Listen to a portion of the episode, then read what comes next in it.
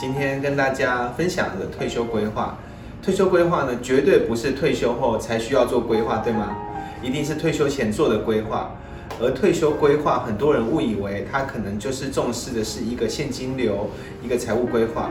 其实呢，我认为退休规划呢，更重视的应该是人，也就是说，人怎么样透过一个退休规划，让未来退休之后有一个好的生活品质，是他自己想要的生活品质。